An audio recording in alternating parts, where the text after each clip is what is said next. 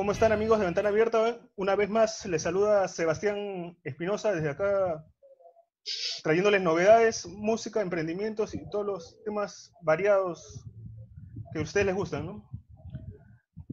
En esta oportunidad tengo el honor justamente de tener una pequeña conversación o charla o entrevista, como le quieran llamar, a un gran, un gran exponente a nivel de la música de la salsa, desde Cali, Colombia. Quizás si menciono Cali, Colombia, muchos dirán capital de la salsa y gran manejo de salsa a nivel mundial. Pero si le digo Wilson Mayoma Saoko, lo reconocerán con más ganas, o como gran parte que fue Frucos y Sucesos, ¿no? Que quizás para muchos jóvenes que nos pueden estar escuchando es alguien nuevo, pero si pongo la canción al preso, quizás lo reconozcan, ¿no? Pero ahora nos viene a conversar y decirnos las novedades y acá hablando con él para saber qué ha sido su vida, qué está trayendo y cómo se está moviendo, ¿no? ¿Qué tal, Wilson? ¿Cómo estás? Sí, muy bien, muy bien. Tengan todos un saludo cariñoso desde Colombia, de Wilson Saoko Manyoma, desde Colombia. Un placer en Ventana Abierta poder estar con ustedes para contar mis anécdotas, mi historia a través de todos estos años, eh, de principio a fin. Muy placentero poder estar con ustedes muchas generaciones, casi del 60, 70, quizás nuevas generaciones, adolescentes, jóvenes de 20 años, 15 años, no conozcan a Wilson. Pero justamente Wilson es alguien que ya ha tenido mucha trayectoria en la música, en la salsa, como hemos dicho en un inicio. Y creo que para dar ejemplos a nivel de música, en este caso, justamente las cosas que hace Semin, es un claro ejemplo Wilson, ¿no? Muy aparte del género de la salsa, sino a nivel de todas las cosas que se quiere hacer uno, ¿no? ¿Tú cómo lo ves, Wilson? Bueno, eh, me inicié prácticamente a los 13 años. Eh, padres chocuanos radicados en la ciudad de Cali, la ciudad donde yo nací.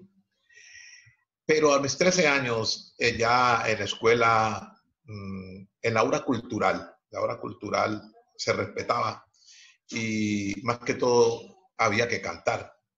No cantar con piano, no cantar con nada, empíricamente.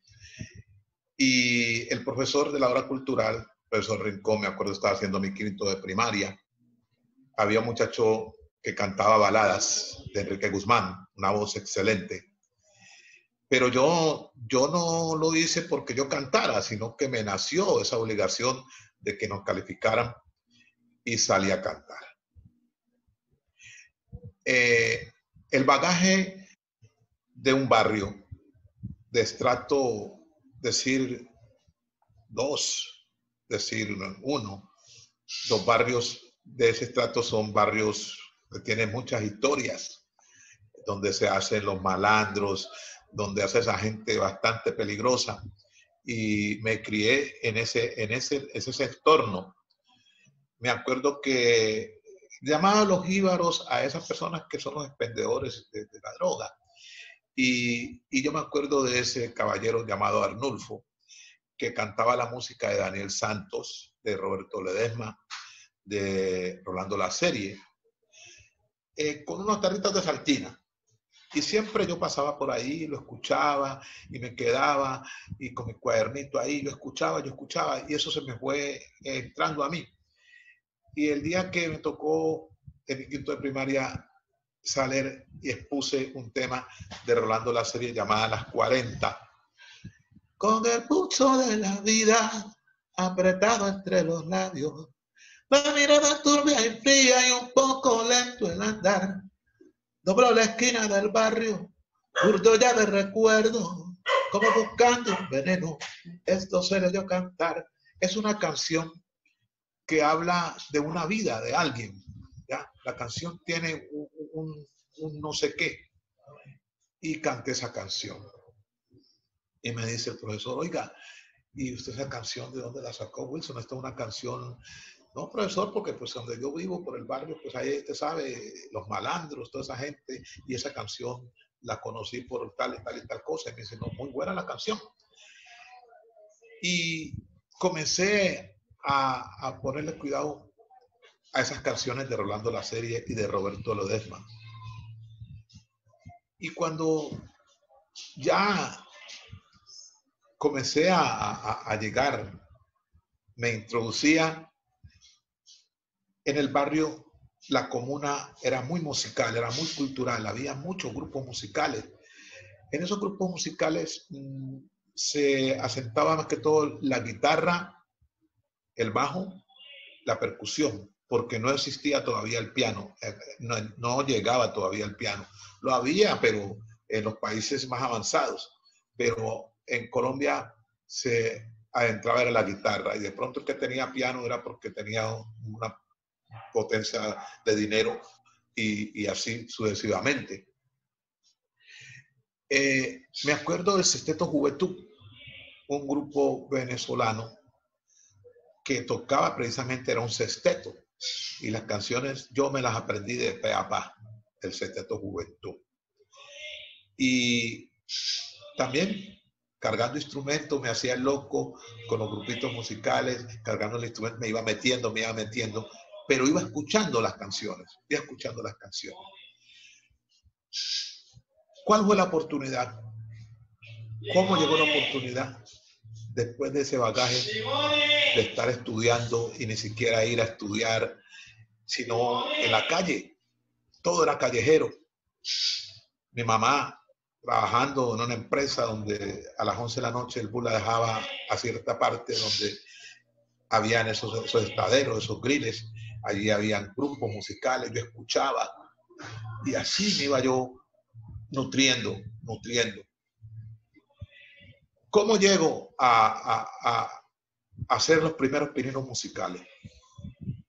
Cuando en uno de los griles falla el cantante en ese grill todos los viernes, sábados, domingos había música en vivo. Y la música del Seteto Juventud, yo me la aprendí. Qué malo es estar, estar en la cárcel, triste soledad, qué soledad se siente cuando se desea la bonita libertad cuando se desea, mami, la bonita libertad. Y eso había una guitarra y todas esas cosas. Y el grupo era muy famoso. Me aprendí esa canción de Peapá.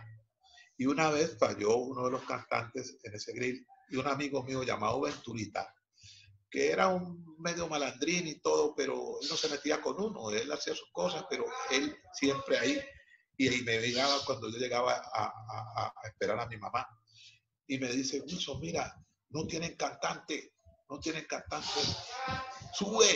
Y digo, pero ¿cómo así? No sube, Wilson, que tú puedes, hermano.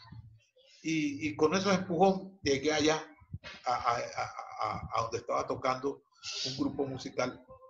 Willy Bergi se llamaba el grupo. Y era esa música, el Seteto Juventil. Y lo hice de una manera, pues no sería lo mejor, pero creo que defendí. Porque mi mamá llega con la ropa y Ventura le dice, Doña Esneda, ¿usted sabe quién es que está cantando allá?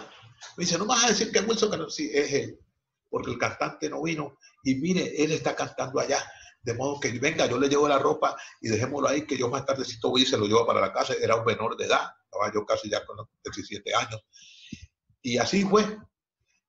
Al día siguiente, eh, el señor Máximo fue a la casa y le dijo a, a mi mamá Esneda, le dijo, vea señora, yo le pido un favor, que mientras se recupera el cantante que tenemos, me deje que, que Wilson llegue, se sabe como seis temas y los canta muy bien, yo le voy a pagar una platica y, por favor nos ayude porque tocaban de viernes a domingo en ese grill. Y bueno, se dieron las cosas, yo más emocionado, pero mira que yo eso ni siquiera lo sea por, porque yo fuera el artista, lo hice como una cuestión que me nació, pero la voz estaba ahí, no sé, había ese, ese don natural que Dios me, me, me ha prestado.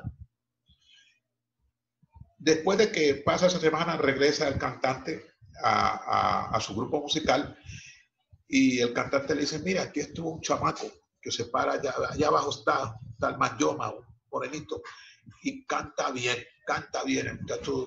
¿Cómo así? Toda la cosa. Y es cuando me lo presentan al amigo. Eh, era ecuatoriano, el muchacho que cantaba era ecuatoriano. Y me dice, mira, ven, ven, ven, para que tú aquí canta con nosotros, no hay problema, y tú lo haces bien. Y me escuchó cantando las canciones del Sexteto Juventud que me las aprendí de papá. Ese fue el principio de Wilson Manyoma en lo aficionado. Eh, fui cogiendo un gran bagaje, como le digo, ese grill existió por mucho tiempo ahí. Ahí tocó Peregoyo y su combo Bacaná, tocó Alfredito Linares del Perú, y toda esa gente yo me la gocé, yo me aprendí toda esa música, ¿ya?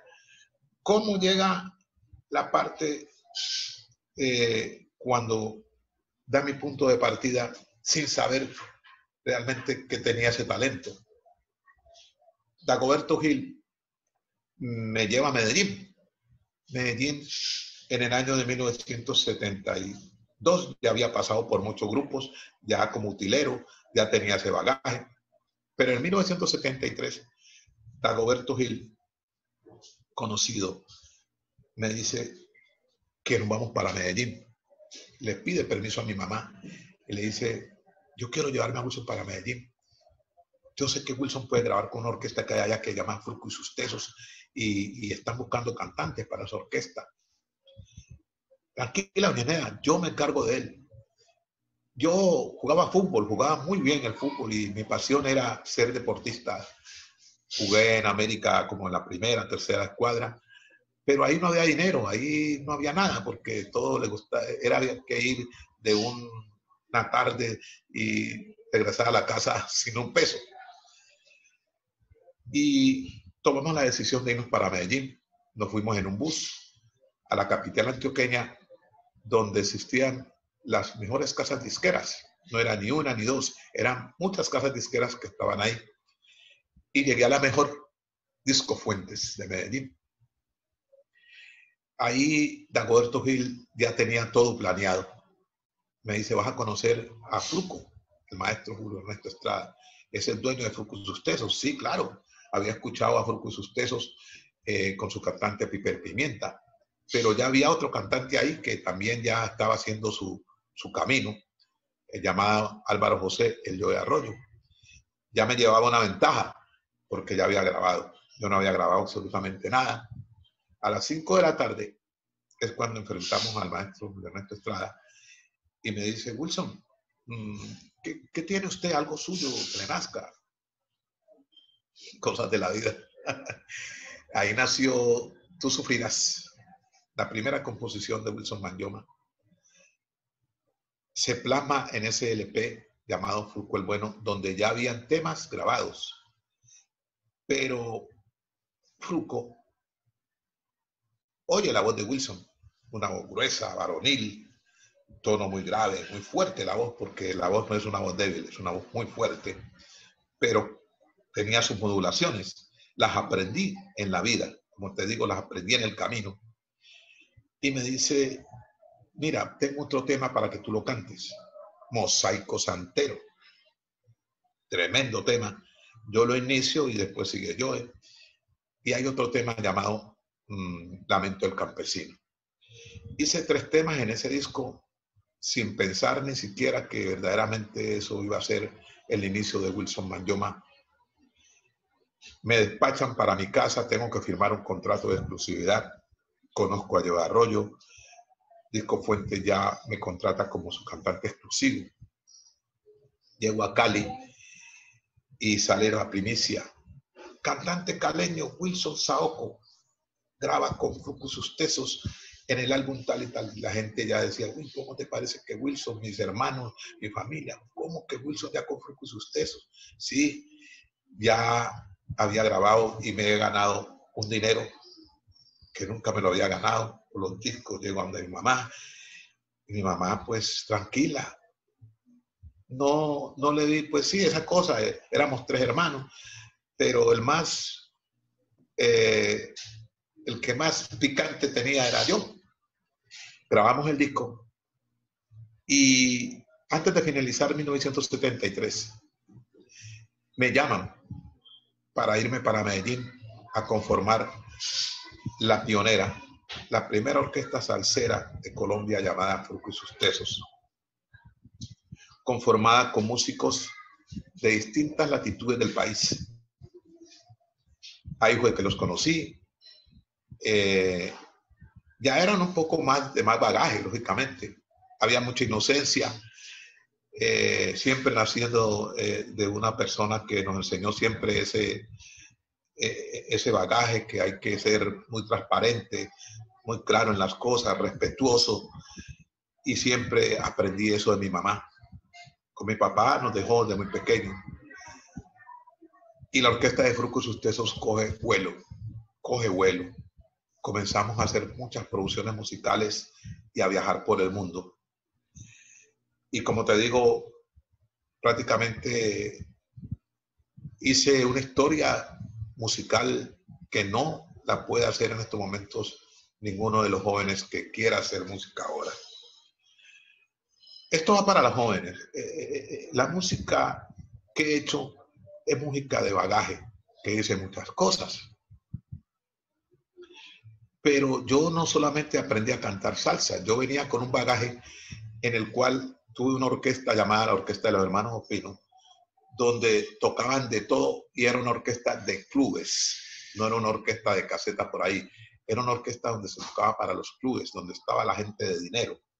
Y había que cantar desde un bolero, una ranchera, un vallenato, un paso doble, una salsa, un vallenato. Y gracias a Dios, eso me hizo grande a mí, porque esa música la aprendí, como cantar un bolero, que es lo que yo pienso que, como cantar una balada, que es lo que se ha perdido. Porque si los músicos y los jóvenes de ahora cantan por cantar, pero no tienen un conocimiento musical, no van a ascender, no van a tener trascendencia. Hay que escuchar mucha música y la música es la que te hace cantar un bambuco, una cumbia, un paso doble, un merengue, un vallenato, un bolero. Da mucho, da mucho conocimiento. La balada también ayuda demasiado. Y yo prácticamente pasé por ahí. Y es lo que me hace grande. Yo en mis actuaciones trato de cantar salsa, canto merengue también, canto un bolero, ya, canto una música tropical porque yo soy colombiano. Entonces, siempre esa fortaleza, sigo haciendo las producciones musicales porque después de toda la trascendencia con sus Tesos, de tanta música que grabé, no solamente para Furcus Tesos, Afro Sound, The Latin Brothers, Los Bestiales, Los Líderes. Hice música para esas agrupaciones que en ese tiempo eran grupos musicales, eh, vendían la música. Era una música comercial que es lo que se tiene que hacer. No podemos hacer música para que la escuche el vecino. Tenemos que hacer música que la gente la dijera, que la gente la compre, porque eso es que te va a dar la ganancia. Entonces la música es comercial y, y sigo haciendo música comercial. En esta pandemia se han producido muchas cosas.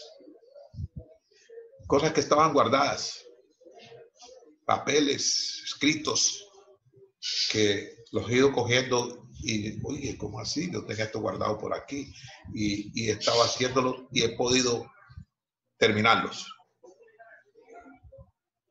Ya estoy prácticamente terminando una producción que es única y exclusivamente habla del Pacífico. Yo soy sangre pacífica.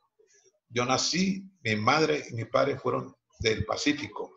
El Pacífico nace desde el Chocó y termina en el Perú, en el Callao, donde creo que esa familia Manyoma también existe porque escuché de que existe la familia Manyoma allá en el Callao.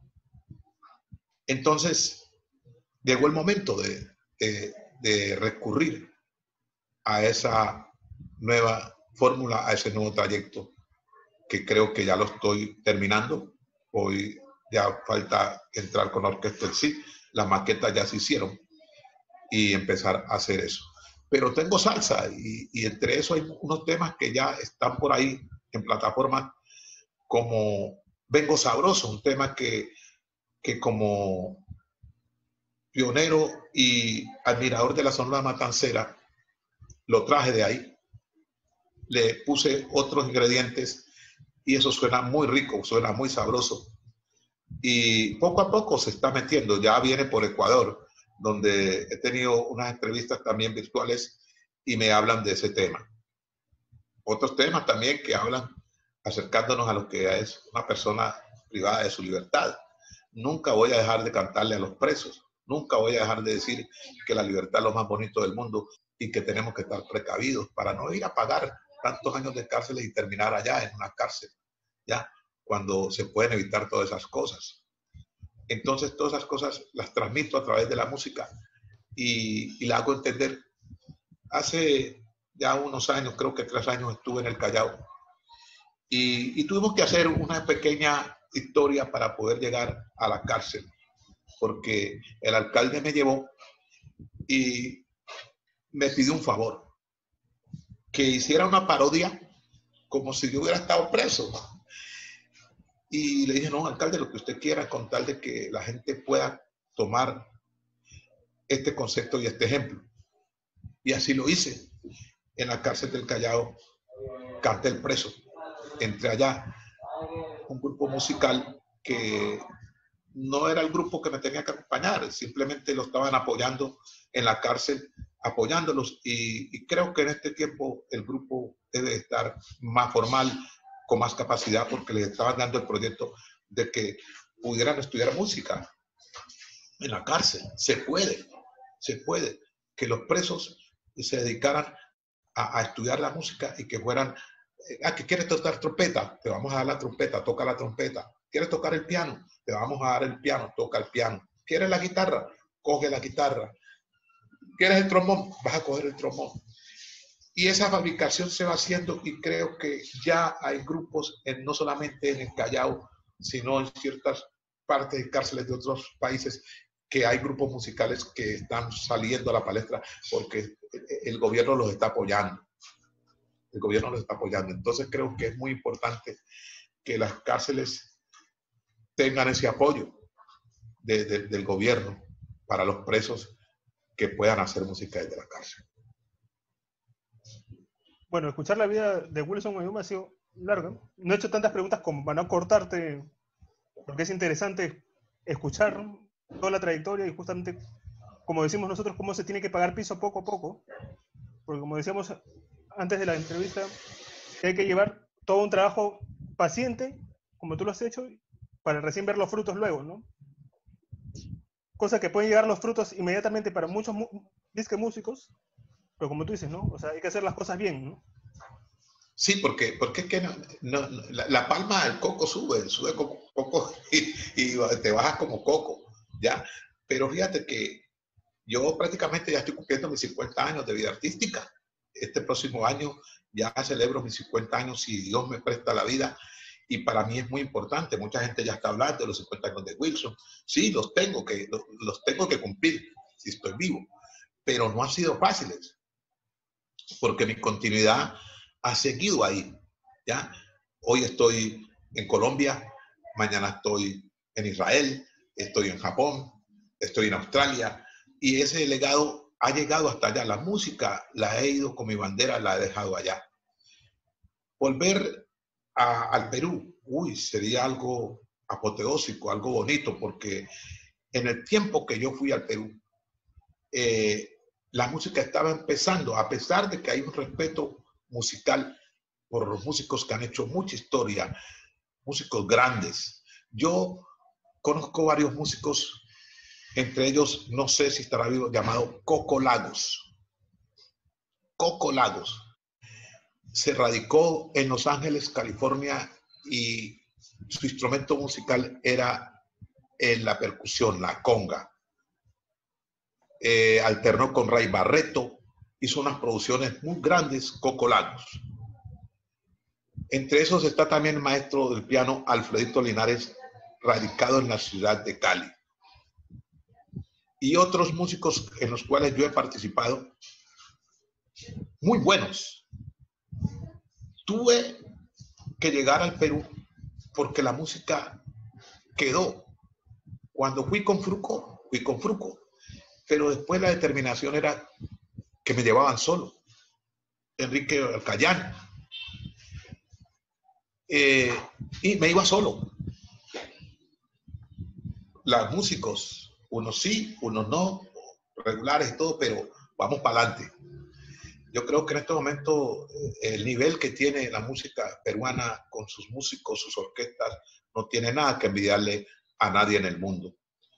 Y enfatizando más en la música que nosotros llamamos salsa, porque ese es un nombre, ellos están muy, muy, muy a nivel de cualquier músico en el mundo. Entonces, poder volver allá sería el éxito más grande de mi vida en mis 50 años. Y más que la ciudad que te dio el reconocimiento en el 76 con el mejor cantante de salsa también. Ahí está la sorpresa.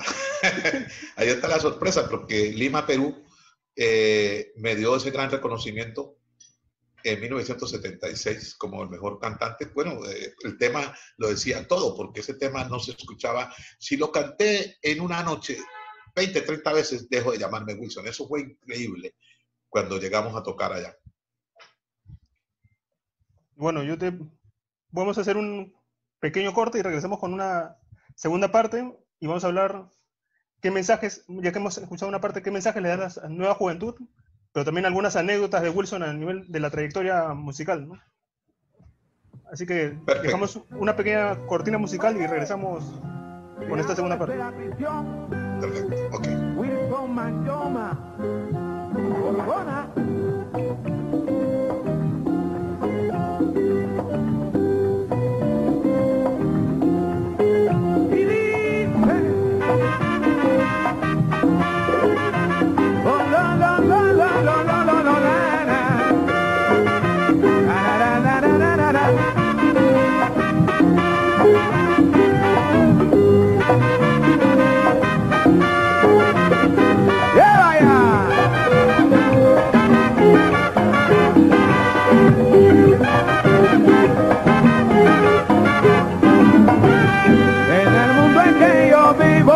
Solo hay cuatro esquinas, pero entre esquina y esquina siempre habrá lo mismo.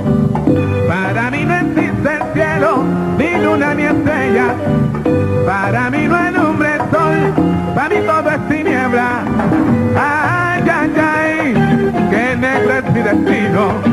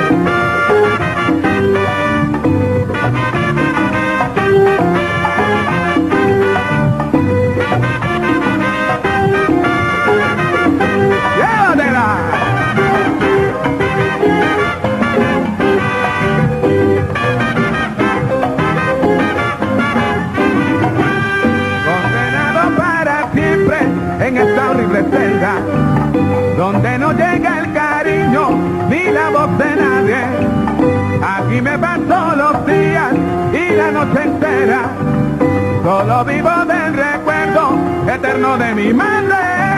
Ay, ay, ay, solo espero que llegue.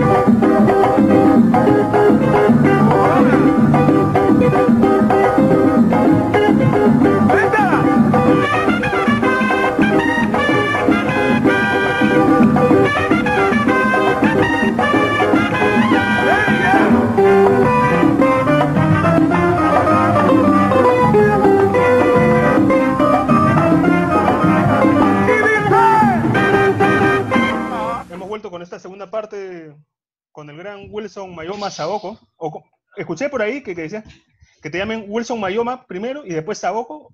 Wilson Saoko Mayoma, como lo hecho conocido. No, no, a la inversa, a la inversa. Mayoma Saoko. No, no, no, a la inversa. Wilson Saoko. Mayoma. Es cuando, cuando empiezo yo con Fruco y sus tesos. Ahí no había Manyoma, ahí no había Manyoma. ¿ya? Simplemente me dijeron, tiene que ponerse un nombre artístico. No, yo me llamo Wilson Manyoma. Me dijeron, no, es, eh, tienes que poner tu nombre artístico. Entonces ahí es cuando coronamos a Wilson Saoko. Pero después, en una novela que hicieron para el Yo de Arroyo, ese Manyoma se popularizó. Entonces tuvimos que anexarlo y ahora decimos, registrando el número también, el nombre está en un registro, porque eso es muy importante también. Claro, eso es importante. Exactamente, lo registré, está registrado como Wilson Saoko Manyoma oficial, ¿ya? Así está mi página. Y eso es muy importante, porque ahorita hay muchos personas usurpadores de tu nombre. Claro, eso sí, verdad. y eso, te, eso he tenido problemas con eso. Entonces, por eso ahorita creo que eh, estamos registrados. Incluso cuando yo quise contactarte contigo, o sea, comencé a buscar páginas y referentes y todo lo más, y como tú dices, aparecen un montón, en redes aparecen un montón de Wilson Una Mayor. cantidad, sí señor, así es. Y me pasaba bueno. Que quería entrevistar, también me salen un montón y, y escribirle a cada uno, o sea, es como decir a quién le estoy escribiendo y quién me responde verdaderamente, ¿no? Pero así es la vida. Aquí ya estamos, gracias a Dios, conectados. Bueno, en esta segunda parte lo que yo quería, hemos hablado mucho de tu trayectoria en el musical y justamente, como te dije en un inicio, queríamos hablar mucho lo que es Wilson Mayoma en sí, porque ya sabemos quién es Wilson Saoko, porque sabemos los éxitos con la canción del preso, con otras canciones, pero a nivel de persona queríamos saber más de Wilson, ¿no? Tú mucho mencionas que el legado que eres, que tienes, como parte principal, también es tu madre, ¿no? Dentro de la infancia y justamente con esa Sí. anécdota que contaste, que tu mamá justamente regresando de trabajar con la tan de ropa fue a verte y justamente y apostar por ti y sorprenderte, ¿no? ¿Qué tanto implica tu mamá en esta toda trayectoria y qué tanto le debes, ¿no? Bueno, mm, mi madre es la única estrella, diría yo, como dice la canción por ahí, que alumbra mi porvenir. Eh, Eso es muy triste porque, pues lógicamente, eh, ya no es la Esneda que conocí. Ya está en 91 años. Ya, tú sabes, ya comienza a ver uno en decadencia su, su, su madre y rogándole a Dios que siempre la tenga en sostenimiento más que todo ahora en este problema de la pandemia, siempre lo que le he pedido a Dios y a ella que se cuide, porque ha cogido, más que todas las personas de edad, más que todas las personas de edad, las ha cogido sin fuerzas y se las ha llevado. E- Esta mañana hablaba con ella, yo a, a vía telefónica, y preguntándole cómo estaba, de salud, mi amor, cómo se encuentra mi vida. Y ella respondiéndome, no, mi amor, cuidándome, acuerdes, mamita, cuídese, no sé, su tapabocas y cuídese, mi amor. Eh, me preocupa porque, como te digo, he sido una de las personas que siempre se preocupó mucho por mí, porque fui la persona que salía de la casa desde muy temprana edad y, no vivo con ella, vivo aparte de ella. Eh, los otros están más cerca que ellos porque yo ahora vivo en Barranquilla y, como te digo, mi otra familia está en Cali, ¿ya? Entonces, eh, estos días, pues, tratar el acercamiento, viene la Navidad, sería bueno estar con ella, el año pasado no pude estar con ella, este año, pues, no se han dado cosas porque, pues, lógicamente, no podemos decir de que ahora ah, nos pueden hacer las cuestiones, pero son virtuales, hacemos el trabajo virtual, no vemos público, eh, tratamos de que todo se, se haga bien, eso es muy delicado para aquellos jóvenes que ahora, ah, que lo, virtual y todas las cosas, tengan mucho cuidado con eso, porque eh, muchas veces se va la transmisión, eso es muy delicado y muchos han querido hacerlo y, he visto que los han nombrado, tal día se presenta Julanito Peretengo y llegó ese día y resulta que no llegaron a un acuerdo y no pudieron salir, porque eso hay que hacerlo muy bien. Eso hay que hacer una pre antes para que eso quede bien. Entonces, eh, te digo, Eneda Gil eh, mi padre la dejó, la abandonó. La abandonó. Tres hermanos, tres hermanos también muy musicólogos, muy musicólogos, metidos también en la película de la música. Unos más, otros menos, diría yo, pero son mis hermanos. Y eh, Hermes también es músico. Eh, Henry es, el, es especialista investigador. Y, y yo sigo como tomando esa bandera, tomando esa bandera.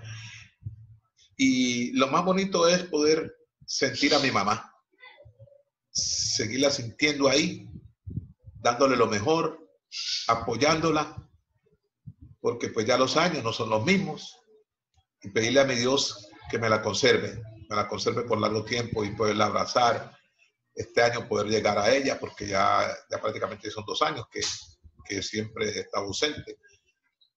Eh, y decirle que es una madre ejemplar, madre ejemplar, una luchadora. Creo que esta pandemia ha ayudado mucho a fortalecer los lazos familiares más que toda la gente que vivía del arte y que estaba alejada, para quedarse en casa y recapacitar justamente de la lejanía que ha tenido, ¿no? muy aparte también de la gente de la música, gente que anda el día al día, corre, corre, que pasa mucho en estos tiempos. La pandemia ha hecho que se integre más con la familia y la valore más. Fíjate que sí, eh, esos son los valores que, que, que hemos perdido. Perdido el cariño hacia tus, hacia tus seres queridos y ahora creo que eso ha hecho que muchos, muchos, muchos nos unamos más, nos unamos más. Lógicamente, guardando todos los protocolos. ¿ya? Eh, nosotros como artistas eh, seríamos, seremos los últimos en poder volver a, al público el virtual se hace, pero no es lo mismo. Porque, cuando tú sientes un público que te ovaciona y todas esas cosas, es muy bonito. Aquí simplemente se está cumpliendo con tocar las 10 o 8 canciones que vas a tocar en el espacio que te da eh, la programación. Y bueno, y chao. Pero poder volver al público es muy bonito y que pasen todas estas cosas y, decir, hermano, cómo te quiero, madre, padre, todas esas cuestiones son muy bonitas, son bonitas. Entonces eso, eso prácticamente ha hecho que muchos tomemos conciencia de que la familia es lo primero. Justamente algo anecdótico, justamente he hablado con amigos que también son futbolistas y me comentan que en ligas mayores ahora se ponen parlantes en los estadios con gente, con audio de gente ovacionando, ¿no? A su equipo favorito, ¿no? Para simular que están las canchas con personas, ¿no? Y como tú dices, ¿no? Esa conexión con público quieren reemplazarlas con cosas nuevas, digamos en este caso con el fútbol, pero como tú dices, ¿no? Tanto el futbolista que para, vive del público como el músico que ve el público, como tú dices, hay ese feeling que se le llama, abrazar a la gente, o sea, agradecerle, por ahí firmarle un autógrafo, o sea, esa conexión como que todavía cuesta a nivel virtual, ¿no? O sea, no reemplaza lo virtual con presencial, ¿no? Sí, e, es como, es como lo que está pasando con, con nuestros nuevos jóvenes. Eh, buscan el facilismo. Mira, tú sabes lo que es las horas de estudio para hacer un disco. Demasiado, demasiado, para hacer un disco con la connotación que por lo menos yo la hago, que lo hacen otros artistas donde están incluidos cualquier cantidad de instrumentos. Ahora se reemplaza con un computador. Eh, bueno, el, ideal es que se haga la música, música buena, pero no reemplazarla así con dos tipos ahí, un tipo allá, y, se pierde mucho, se pierde mucho verdaderamente eh, el sentimiento y, y, lo, que, lo que viene, lo que, lo que siempre se ha hecho, la música se ha hecho así, se seguirá siendo así, pero ahora la están reemplazando con otros elementos que no llenan, que no llenan la, lo que es. Pero bueno, esto es un mundo, en el mundo del gusto es para todos, pero nosotros seguimos defendiendo nuestra música tropical, salsa, como lo quieran llamar. Lo estamos defendiendo porque seguimos haciendo música y música que, que dice algo, música de sentimiento. Con contenido. Y, con unos sonidos, con un sonido espectacular, porque lo primero que, que ahí se presta es un buen sonido y lo que va dentro de ese, de, de ese, de ese tema. ¿Qué es lo que dice esa canción? Bueno, para hacer la, segun- la segunda parte, la segunda entre- o sea, pregunta, no es tanto pregunta, pero justamente quiero que dejes un mensaje a esos jóvenes que recién están iniciando música, que están buscando impartir algo, bajo tu experiencia con ese amigo que tuviste tú que te fue a empujar, en- entre comillas, a subirte al escenario cuando faltó este cantante de grupo venezolano del sexteto, y bajo tu experiencia, ¿qué le recomiendas a las nuevas generaciones, no? O a un joven que ya está surgiéndose en el camino, ¿no? También es bueno empujarlo o que vaya conociendo su mundo poco a poco, ¿no? No, eh, mira, yo he visto y me ha tocado con jóvenes, jóvenes que ni siquiera yo no, no sabía quién era. Yo estoy cantando, pero yo veo que, que hay un joven que hace unos 20, 25 minutos está, está ahí y me mira, y me mira y, y entonces me, me- me dice que, que si se puede subir a, a- a- que si se puede subir a, a cantar. Entonces yo, yo sigo lo mío y yo le pregunto, ¿pero qué quieres cantar? ¿Qué te sabes tú? El preso, el preso, yo que soy el preso. Bueno, espérate. Entonces yo, le digo al muchacho, muchacho, el preso, porque hay un chico aquí que, que quiere subirse a cantar el preso, vamos a darle la oportunidad. Entonces lo subo al escenario, no sé quién es, no sé quién es. Y el muchacho empieza a cantar. Empieza a cantar. Y te lo digo, la misma experiencia que yo tuve una vez me ha pasado con varios jóvenes que a lo mejor sí, lógicamente tienen ese bagaje y, y- y en su casa están en un espejo, se ponen en un espejo y comienzan a cantar, "Uy, yo quiero ser más cómo se mueve el tipo y eso es lo que él canta y yo lo voy a ver. Y así pasa, así pasa. Y yo creo que ese es el punto de partida. ¿ah? Meterse con los grandes. ¿ah? Usted sabe lo que es cuando llega un Wilson Mayoma a tocar al Callao y, y- y que le, le diga al empresario, mira, dile a Wilson que si yo puedo, tú- pero ¿cómo así? No, no, dile. Porque es que el, el empresario, el que me guía a mí, el que me, el que me está cuidando, no va, no va a admitir eso. No, no lo va a admitir. Pero él me, me está haciendo desde, desde afuera, me está pidiendo, yo puedo, yo- dame la oportunidad, dame yo quiero cantar esa canción. Ah, bueno, vente para acá. Estoy el empresario ahí, ya no puede hacer nada, porque lógicamente ya tiene la autorización, que es mi autorización para que Pedrito se suba a cantar y lo hace espectacularmente. Oh, qué bueno, te felicito.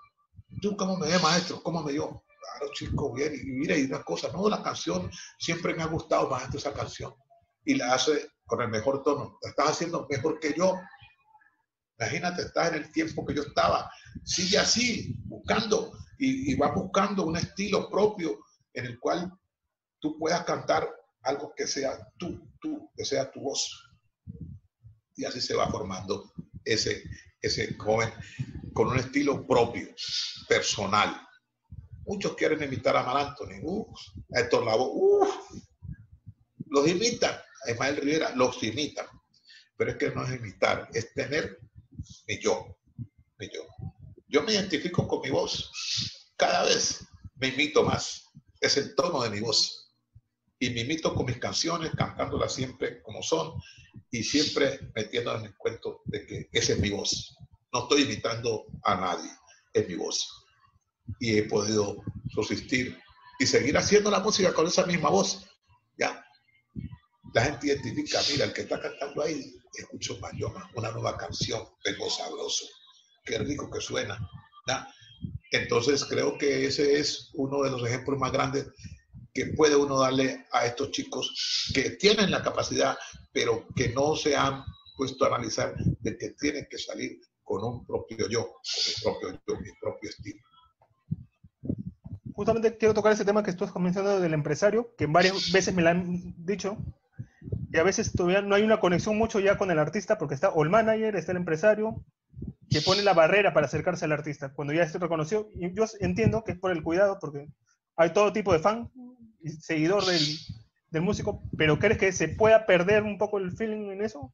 ¿O cómo es el cuidado que se puede encontrar en medio de eso? Sí, sí, sí, sí, sí, sí. Pero, pero yo pienso que, que eso no te va a quitar. Eso al contrario, darle la oportunidad a alguien que, que se la merece, porque, porque tanto puede ser positivo como puede ser negativo. ¿ya? Usted es el que me va a demostrar a mí. Usted me va a demostrar a mí de que tiene algo, de que cantó la canción de pronto en el mismo nivel mío, hasta mejor de pronto, ¿ya? Me va a demostrar. Y es cuando usted va a decir, yo canté con muchos más, yo más, y yo canté la canción y yo no me enredé, la canción la gente me aplaudió y él me felicitó. Quiere decir que voy bien el camino. Ah, que el empresario no quería, sí, lógicamente, no va a querer nunca eso, pero, pero si el muchacho prestaste una señal hace 25 minutos, me está, me está hablando, me está diciendo, quiero cantar contigo, yo me sé esto, me sé lo otro. Ok, está bien, el caso mío fue diferente, falló, el hombre no llegó esa noche, se enfermó, ya, y yo pude poner mi granito de arena y, y quedó bien porque tenía algo, esos jóvenes también tienen lo de ellos. Por eso hay que, hay que tirarse al abismo, tirarse a, a, ver cómo va a caer uno si parado, para sentado, pero, pero ahí es donde está eh, el acertamiento de qué es lo que estoy buscando. O como Yo, decimos nosotros acá, abrir la ventana y mirar. La, la, que es tu programa, exactamente, ese es un programa que es para eso. Y, y te felicito por el programa, por haberme eh, pues conectado contigo y tener este tiempo, porque muchas veces el tiempo no nos favorece, tengo muchas cosas, estoy así, pero lo tomé y te digo, lo vamos a hacer día tal y aquí estamos y espero que la gente lo recuerde a Wilson Mayoma, que ha pasado muchos años haciendo música y llegando por allá a Lima, al Callao, a muchas provincias del Perú. Siempre lo llevaré en mi corazón y estaré presto a cualquier llamado, porque la música la seguimos haciendo y yo sé que van a llegar los, las nuevas producciones musicales, van a llegar muy pronto allá a, a Lima o al Callao. Solo para molestarte, ¿tú crees que puedes cantar un pequeño estribillo de El Preso, ya que es el más conocido a nivel de Wilson y con eso nos despedimos? en el mundo en que yo vivo, siempre hay cuatro esquinas pero entre esquina y esquina siempre habrá lo mismo. Para mí no existe el cielo, ni luna ni estrellas. Para mí no alumbra el sol, a mí todo es tiniebla. Condenado para siempre en esta horrible celda, donde no llega el cariño ni la voz de nadie. Aquí me paso los días y la noche entera Solo vivo del recuerdo eterno de mi madre. Ay, ay, ay, qué negro es mi destino. Ay, ay, ay, todos de mí se alejan. Ay, ay, ay, perdí toda esperanza. Ay, adiós, solo llega mis quejas. Bueno, esa es una canción que se hizo ya casi 43 años, hermanito. Hay muchos años recorridos con esa canción y es la canción bandera, no se puede dejar de tocar.